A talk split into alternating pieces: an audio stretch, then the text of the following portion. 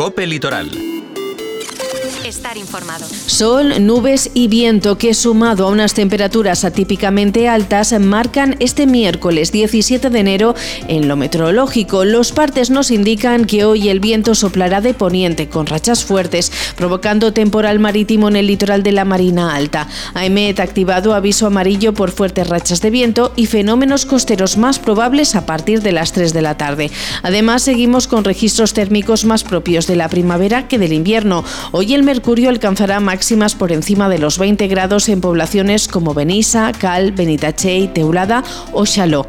Muy buenas tardes, saludos de quien les acompaña, Amanda Ortolá. Revisamos lo que es noticia y en página de sucesos les contamos un trágico accidente de tráfico que ocurrió la tarde de ayer en Benissa y que deja dos muertos y dos heridos. También nos hacemos eco de la campaña de recogida de firmas con la que evitar la urbanización de la Pineda del Molinet en la playa de la campaña puesta en marcha por la plataforma Salve Moraira. Recuperamos la respuesta del grupo BAF tras las acusaciones de Salve Lavai por el cierre de una senda pública y el intento de boicot de una de sus acciones informativas sobre el PAI Medina de Giver. Miramos a Cal, donde desde ayer disponen de aparcamiento en la zona escolar tras habilitar temporalmente el solar donde se edificará el nuevo Colegio de Educación Especial Gargasindi. Y en agenda seguimos repasando actos organizados con motivo de la festividad de Sant Antoni. Hoy nos fijamos en las propuestas programadas en Teulada y Moraira.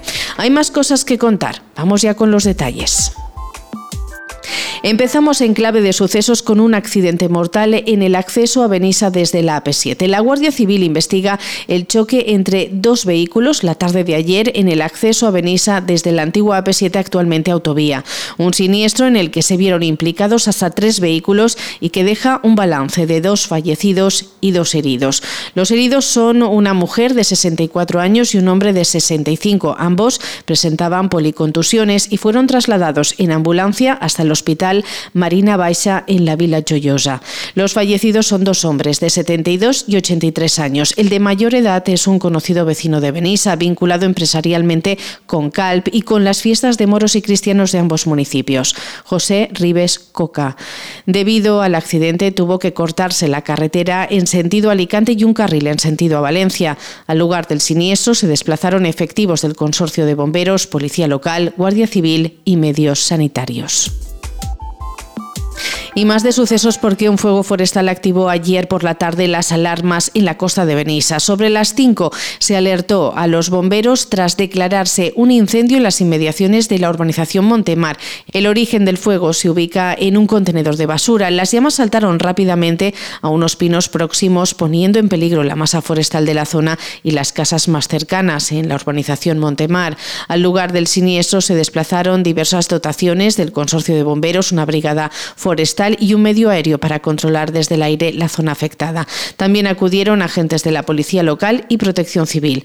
La rápida intervención de los bomberos evitó que el fuego fuera más y no fue necesario el desalojo de ningún vecino. Pasamos página. Desde la plataforma Salven Moraira alertan a la población de la posible pérdida de uno de los tesoros medioambientales de Teulada, la Pinada de la Ampolla, conocida como Pineda del Molinet, un espacio verde poblado de árboles centenarios cerca del mar y que está amenazado por el desarrollo urbanístico descontrolado, según advierten desde el colectivo a través de un vídeo que se está difundiendo en redes sociales. La plataforma ciudadana denunciante, que se autodefine como apolítica, asegura que este es uno de los tesoros naturales más preciados del municipio y en el que se ha fijado una empresa constructora interesada en edificar un macrocomplejo residencial que incluye unas 90 viviendas. Esta zona boscosa se encuentra cerca del humedal del Senillar, que también se vería afectado negativamente por la edificación del complejo residencial proyectado, según indican desde la plataforma. Desde Salve Moraira aseguran que el proyecto supone un perjuicio para los vecinos actuales y las generaciones futuras y un daño irreversible para el sector turístico en busca de un mercado sostenible. El colectivo también acusa al Ayuntamiento de Teulada de no tomar las medidas necesarias para proteger este espacio único y anima a la población a rebelarse contra este ataque aberrante al paisaje, según indican. En este sentido, desde Salve Moraira se ha puesto en marcha una campaña de recogida de firmas a través través de change.org, que bajo el lema No a la destrucción de la pineda del Molinet ya suma casi 1.900 rúbricas.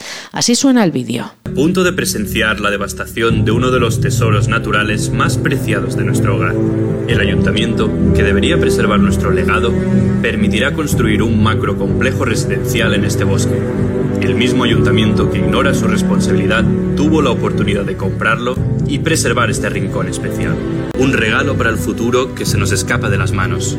Un ataque aberrante a nuestro paisaje, con el humedal de Senillar ya maltratado y sensible a escasos metros. Este enorme bosque, sus pinos centenarios escasos y valiosos, ecosistemas y biodiversidad serán talados y sustituidos por un bosque de cemento sin dejar de hablar de movilizaciones contra actuaciones urbanísticas, nos fijamos en otra zona de la comarca controvertida, la montaña Yarga, donde está proyectado el PAI Medina de Giver. El grupo BAF, promotor de esta actuación urbanística, ha emitido un comunicado explicando que el pasado fin de semana bloqueó la senda por la que tenían previsto transitar los participantes de la ruta organizada por la plataforma Salven la y contrató seguridad privada por el temor a nuevos actos terroristas, palabras textuales, como los que provocaron el incendio de maquinaria pesada en la obra el pasado mes de noviembre. La constructora advierte que la plataforma Salven Lavay planteó un trayecto que atravesaba suelo de la urbanización Medina de Giver, de propiedad privada, considerando esta convocatoria un evento con clara intención de provocar, más que para mostrar la biodiversidad de la zona.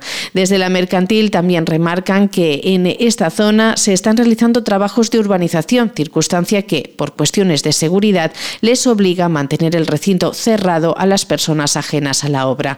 La promotora también asegura que fue el Grupo BAF quien dio instrucciones para permitir el acceso de los excursionistas al considerar que, al contar con la presencia de la Guardia Civil, su acceso no iba a entrañar ningún peligro para el entorno ni la maquinaria y así también evitar que el evento terminase en un conflicto. Sepan también que ayer se abrió al público la zona de estacionamiento habilitada provisionalmente en el solar del futuro Colegio de Educación Especial Gargasindi de Calp como aparcamiento público. El objetivo es aliviar la falta de aparcamiento de la zona escolar, según apuntan fuentes municipales. En el solar municipal, ubicado concretamente en la calle Ausías Mar, que en plena zona escolar y que anteriormente acogió el antiguo Colegio Gargasindi y la Escuela Infantil Virgen de las Nieves, se han realizado trabajos de explanación y limpieza, así como de movimiento de tierras y obras para adecuar la parcela para su uso como aparcamiento público. Las obras han contado con una inversión de algo más de 43.200 euros. Fuentes municipales explican que esta decisión se toma tras constatar que las obras del centro educativo no se iniciarán a lo largo de este curso 2023-2024. Desde el ayuntamiento, la alcaldesa, Ana Sala, remarca que esta es una medida provisional ya que la prioridad del Gobierno local es el inicio de las obras del centro educativo. Es una solución provisional, como decimos, porque el objetivo prioritario es la construcción inmediata del, del nuevo centro de Educación Especial. Estamos a la espera del informe eh, favorable mm, con respecto a la delegación de la competencia por motivo del incremento de los precios del, en el proyecto y en cuanto tengamos este informe de la Consellería procedemos a, a licitar el nuevo centro. Así que esperamos dar una solución provisional a esta necesidad de aparcamiento y no olvidamos que hoy, 17 de enero, es la onomástica de San Antonio Abad, patrón de los animales y venerado en los pueblos de tradición agrícola. Teulada está entre los municipios de la comarca que honran al santo. El ayuntamiento ya ha presentado el programa de actos con los que mantener estos tradicionales festejos que organiza la Concejalía de Fiestas en colaboración con diferentes asociaciones locales. Propuestas que se concentran en dos fines de semana. El primero, el próximo, del 19 al 21 de enero, se honrará a San Antonio del Porqué en Moraira. Destacar entre las actividades previstas la tradicional entrada del pino para montar la hoguera de Sant Antoni. Rosana Caselles es la concejala. Una festa que organitzen diferents associacions, tant en Teulada com en Moraira, i cada any eh, fan un poquet més i la gent participa un poquet més. El dissabte a les 8 de la nit hi ha un, un passacarrer en Sant Antoni i el Dimoni i tots els xiquets de la, del teatre, Fortit Soler, es vestixen de dimonis i d'angelets y después fan la bendición y la crema de la foguera. Buenas tardes.